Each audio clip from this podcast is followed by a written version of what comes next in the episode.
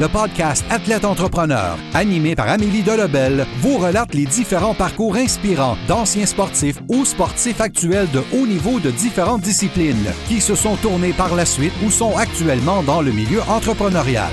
Des entrevues et reportages qui seront vous motiver à atteindre votre plein potentiel. Le podcast Athlète Entrepreneur, des cheminements à découvrir.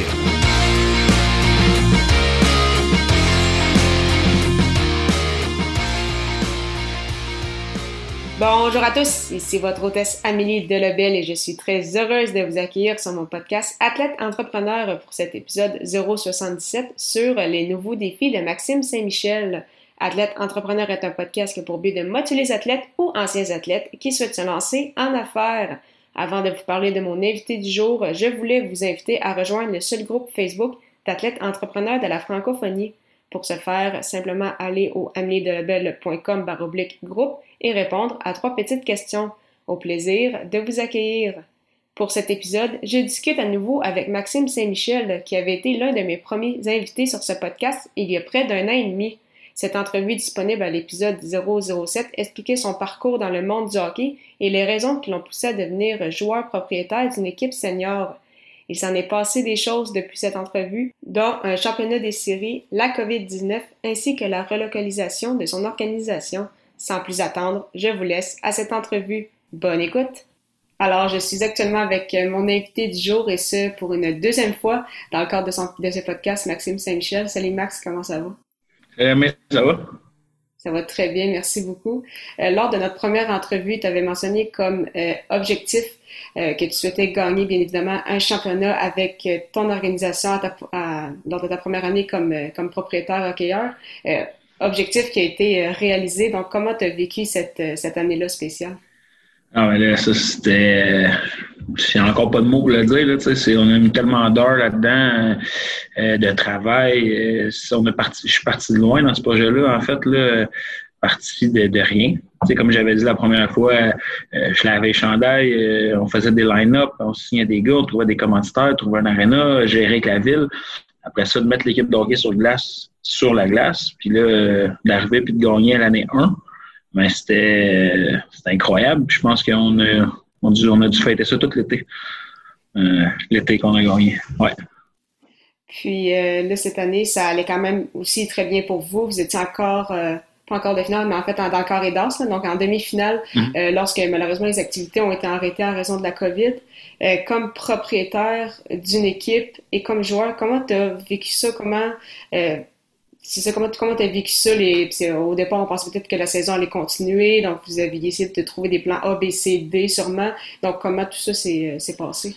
Ben, honnêtement, on avait encore une, grosse saison cette année. On a fini deuxième en arrière des Mustangs de Saint-Hubert puis euh, en série, je dirais que ça n'a pas été nécessairement comme on voulait pour la première ronde.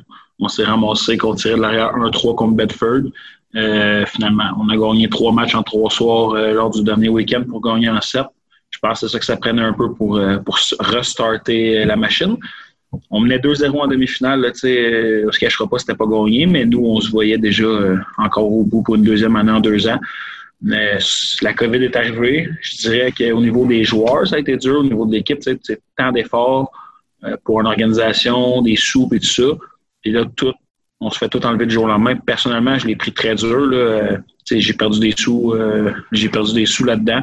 il n'y a pas de. Il, a pas de plan B, là, finalement. on avait des plans A, B, C, D, E, F même, là, mais il n'y en a plus de plan. Tout s'arrête, puis l'argent, tu ne revois plus. Puis oui, c'est, je te dirais que ça n'a pas été facile à gérer, puis euh, même émotionnellement, c'est, quand même difficile. je suis passionné, puis j'ai trouvé ça quand même difficile, mais regarde, aujourd'hui, euh, c'est pour le mieux, puis on va repartir euh, où ce qu'on a laissé.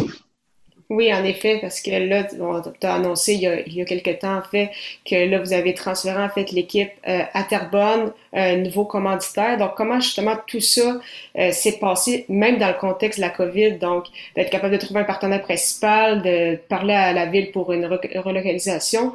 Donc, comment tout ça s'est passé par étapes? En fait, euh, avec la Ligue, euh, on avait on continuait les rencontres de, propriétaires et directeurs généraux.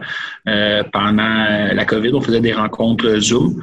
Puis il y avait une date qui arrivait le 1er mai où est-ce qu'on devait annoncer, dans le fond, donner notre, position à si on revenait ou non pour l'année suivante. Euh, j'étais dans une situation où est-ce que moi, euh, mon commanditaire majoritaire principal, qui était JC Perrault, ben, couvre presque en totalité mes frais euh, de, gestion d'équipe.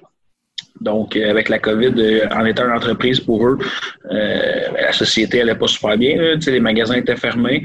Fait ils ont demandé du temps, ils, m'ont demandé du temps pour, euh, pour me revenir. Moi, j'ai pris, en tant qu'entrepreneur, j'ai pris le, risque. Je me suis engagé auprès de la Ligue. J'ai dit, OK, on est là. J'ai donné le dépôt, puis je me suis dit, à la limite, il arrivera ce qui arrivera, mais je vais me battre, euh, je vais me battre comme je vais pouvoir me battre. J'ai donné du temps. Finalement, ils m'ont redemandé un peu de temps encore, ce qui est 100% comprenable, en fait.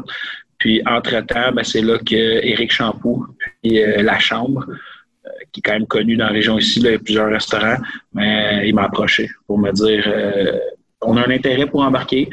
Euh, par contre, il faudrait que ça soit à Terrebonne. Ce qui était difficile, c'est que depuis l'année 1, je voulais aller à Terrebonne slash La Plaine. Il y a trois complexes à Terrebonne, La Chenelle, La Plaine, Terrebonne.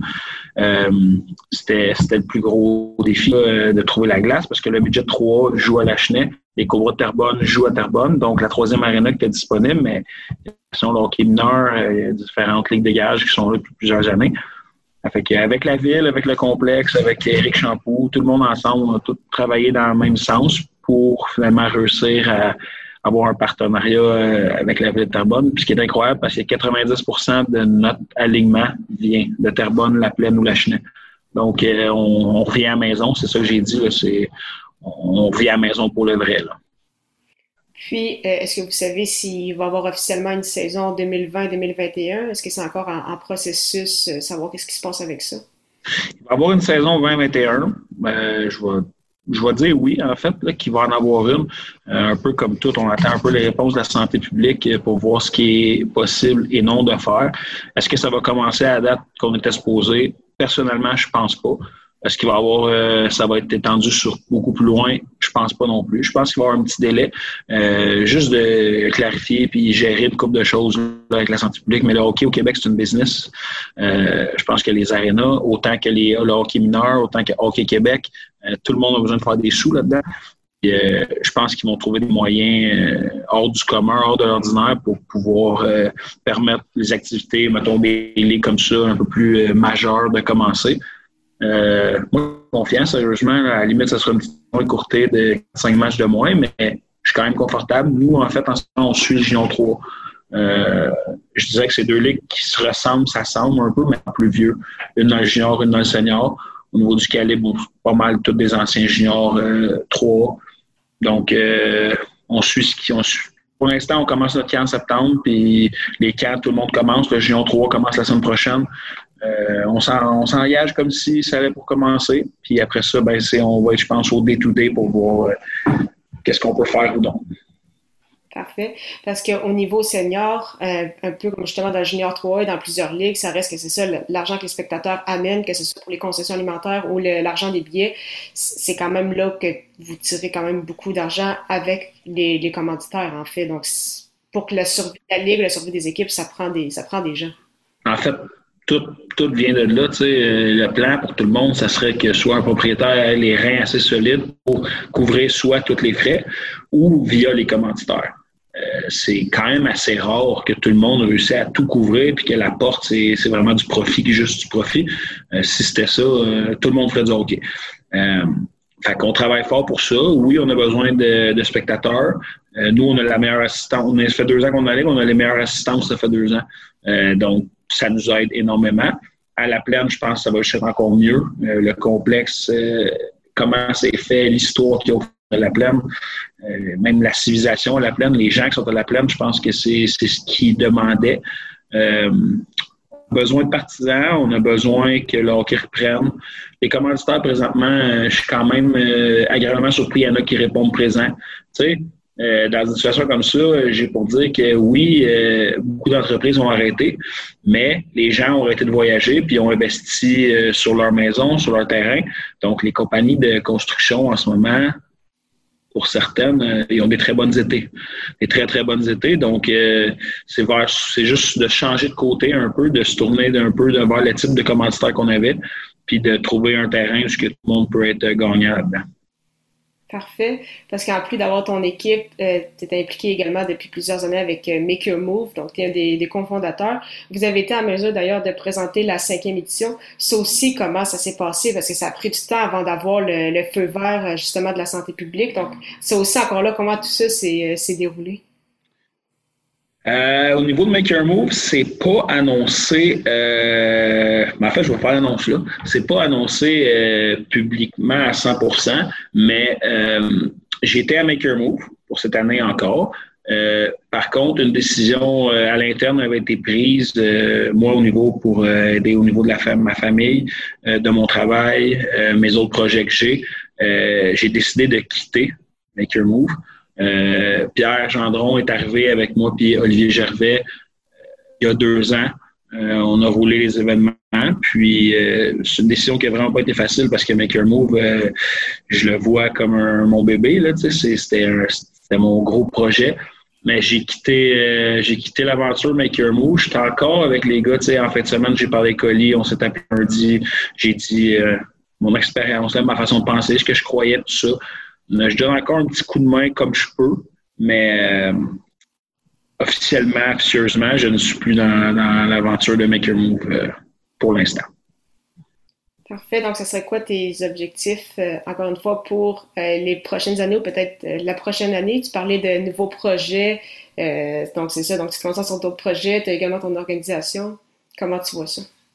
Je travaille actuellement sur euh, un, lancement de projet qui serait, je ne vais pas dire, je vais pas en parler aujourd'hui c'est quoi, mais je travaille sur possiblement un projet qui va être le plus gros euh, de tous les projets que, sur lesquels je vais avoir mis euh, en place. je fonde beaucoup d'espoir là-dessus. Honnêtement, tu sais, la COVID a fait que tout le monde a dû réapprendre à vivre. Puis il y a beaucoup de choses qui ont changé. Puis je pense qu'il y a beaucoup de choses qui ne sont plus jamais pareilles.